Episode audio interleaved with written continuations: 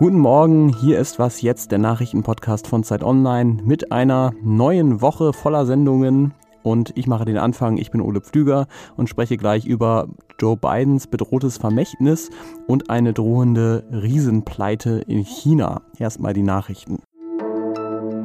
Ich bin Anne Schwedt, guten Morgen.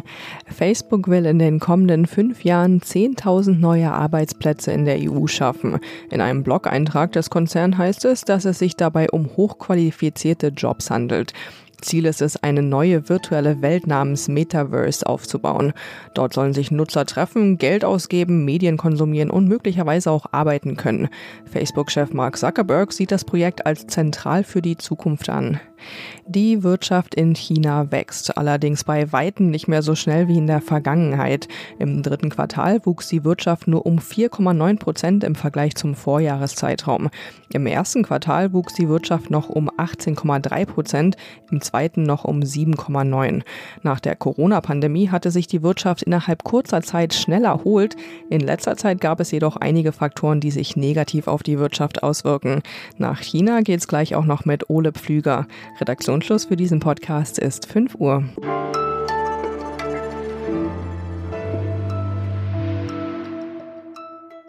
Joe Biden ist mit einem erklärten Ziel als US-Präsident angetreten. Build Back Better, also das Land besser wieder aufbauen nach den Krisen der letzten Jahre. Sicherlich ist damit Corona gemeint, vielleicht auch Donald Trump. Und dafür will Biden einerseits 1,2 Billionen Dollar in die Modernisierung der Infrastruktur stecken und weitere 3,5 Billionen in weitreichende Sozialreformen. Das Problem ist aber, obwohl seine Partei in beiden Kammern des Kongresses die Mehrheit hat, hat sie keine Mehrheit für die beiden Gesetzesvorhaben. Und wie das sein kann, das erklärt mir jetzt Rika Havertz, unsere US-Korrespondentin, die auf dem Weg nach Virginia extra kurz rechts rangefahren ist um uns das zu erklären. Hallo Rike.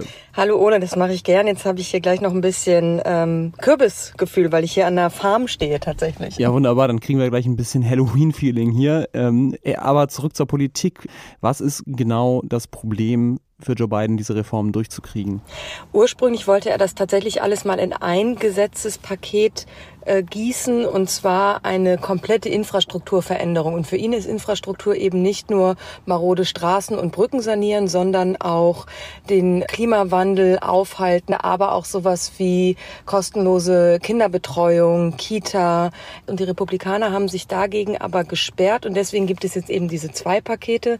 Das Infrastrukturpaket, was durch den Senat schon passiert ist, wo es vor allen Dingen um klassische Infrastruktur geht, Straßen, Brücken, Breitband und dann gibt es eben den Sozialplan, wo alles, was Kinderbetreuung, Zugang zu Universitäten und dergleichen drin ist. Und das hängt jetzt im Repräsentantenhaus, weil da sagen die progressiven Demokraten, wir wollen nur über beide Pakete gleichzeitig abstimmen, weil sonst haben wir Angst, dass nur die Infrastruktur durchkommt und der Sozialplan nicht. Und es gibt aber eben zwei Senatoren, Kirsten Sinema und Joe Manchin, die sagen, dieser Sozialplan ist viel zu umfänglich für uns. Was ist genau Ihr Problem mit den geplanten Reformen und siehst du irgendwie eine Möglichkeit, wie Biden sie doch noch auf seine Seite holen könnte?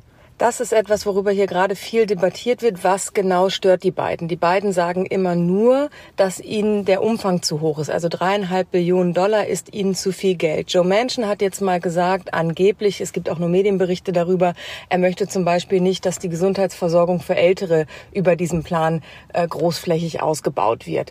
Kirsten Sinema, die Senatorin in Arizona ist, sagt gar nichts. Sie sagt immer nur, ihr ist das zu viel und sie will zuerst über die Infrastruktur abstimmen und dann über den Sozialplan. Aber über Inhalte erfährt man wenig und Joe Biden sagt, er kriegt es noch hin. Er inszeniert sich ja gerne als Dealmaker. Sinema und Manchin sind beide oft im Weißen Haus. Aber klar wird, es wird auf keinen Fall noch ein Sozialpaket in Höhe von 3,5 Billionen Dollar geben kann man sagen, wenn Biden das nicht schafft, ähm, das ist do or die für ihn. Also wenn er diese Reform nicht durchbringt, dann ähm, ist er im Grunde ein gescheiterter Präsident. Ganz so drastisch würde ich es nicht formulieren, weil wir sind immer noch im ersten Jahr seiner Präsidentschaft. Aber es hängt wahnsinnig viel von, äh, für ihn davon ab, weil das ist tatsächlich das, was er auch sagt. Das ist sein Erbe. Das soll sein Erbe dieser Präsidentschaft sein, dass er mit diesen Gesetzespaketen Reformen äh, anstößt, quasi wie Roosevelt in den 30er Jahren. Und er hat halt nicht mehr viel Zeit, weil im nächsten November sind hier in den USA die Midterms und da laufen die Demokraten Gefahr, ihre knappen Mehrheiten in beiden Kammern zu verlieren. Das heißt, für für Joe Biden ist super wichtig, dass er das jetzt in den kommenden Wochen und Monaten irgendwie durchbringt, um seinen Wählerinnen und Wählern auch zu sagen, ich habe etwas Zählbares erreicht. Danke dir, Rike. Sehr gerne.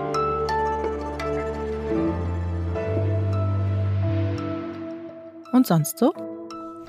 Klar, der Skandal um Österreichs Kanzler Sebastian Kurz, um gekaufte Umfragen und interne ÖVP-Chats, das ist gewohnt verstörendes Polittheater, wie wir es aus Österreich kennen. Aber es fehlte eine Sache noch, um wirklich in die Champions League der österreichischen Skandale aufzusteigen. Daniel Jesch liest Sebastian Kurz. Und zwar genau das, was es bei der Ibiza-Affäre nämlich gab, äh, ein Video. Damit können jetzt aber die österreichische Zeitung Der Standard und das Wiener Burgtheater dienen. Die haben nämlich sechs Schauspielerinnen und Schauspieler die besagten Chatprotokolle vorlesen lassen. Im Jänner 2017 ist Thomas Schmidt enthusiastisch. So weit wie wir bin ich echt noch nie gegangen. Geniales Investment. Und Fellner ist ein Kapitalist. Wer zahlt, schafft an. Ich liebe das. Und im Ergebnis, ich finde, wenn man es hört, wie da geschrieben wird von Kurz und seinen Vertrauten, das klingt nochmal alles unglaublicher und dreister. Schmidt an Kurz. Neue Werte.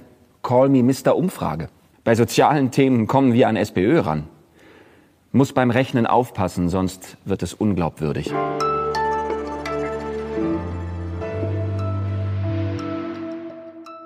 Evergrande heißt einer der größten Immobilienkonzerne in China und der ließ in den letzten Wochen und Tagen immer wieder Zahlungsfristen verstreichen und steht wohl vor der Pleite. Die Sorge geht um, dass das Chinas Wirtschaft und auch die Weltwirtschaft in eine große Krise stürzen könnte. Und wie groß? Darüber spreche ich jetzt mit unserem Redakteur Steffen Richter. Hallo Steffen. Hallo Ole.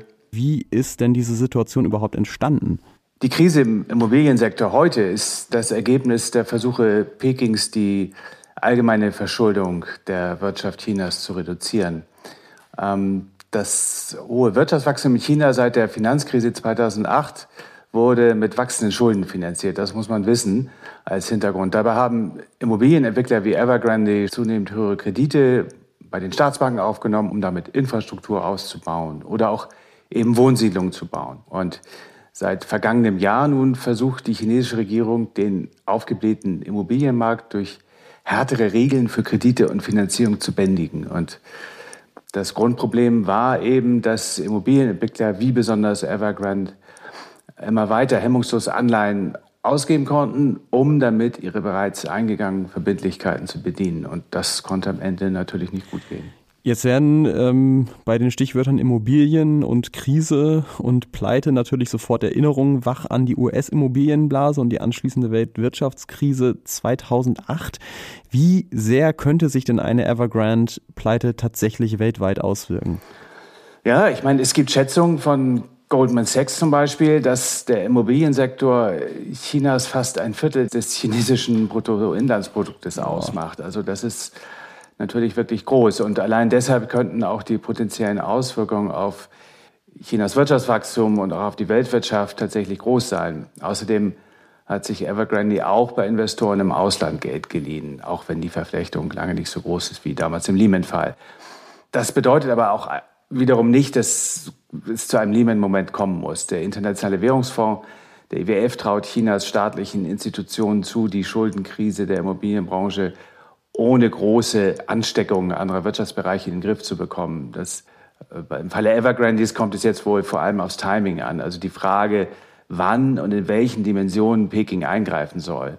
Tut sie denn schon irgendwas, um Evergrande zu retten oder zumindest die Folgen zu dämpfen, falls es zur Pleite kommen sollte? Ja, also sehr wichtig für die KP-Führung ist, dass eben die Normalbürger, die über Unternehmen wie Evergrande in Immobilien investiert haben, dass die nicht leer ausgehen. Denn gerade die kleinen Immobilienkäufer haben oft ihre neuen Wohnungen vorausbezahlt, die Evergrande und Co.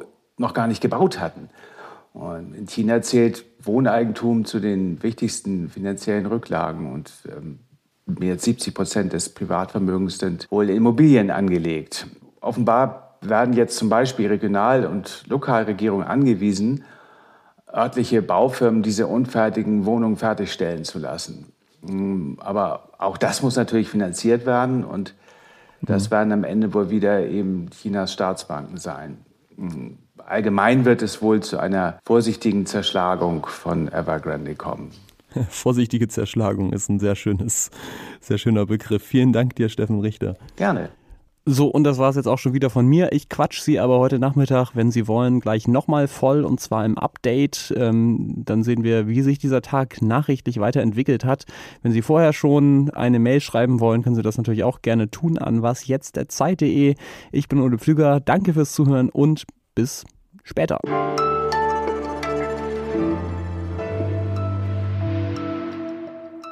Okay, und jetzt äh, geht's für dich dann wahrscheinlich wieder auf den Freeway, ne? Jetzt geht's zurück auf den Freeway, aber vorher gucke ich mir die Kürbisse nochmal aus der Nähe an.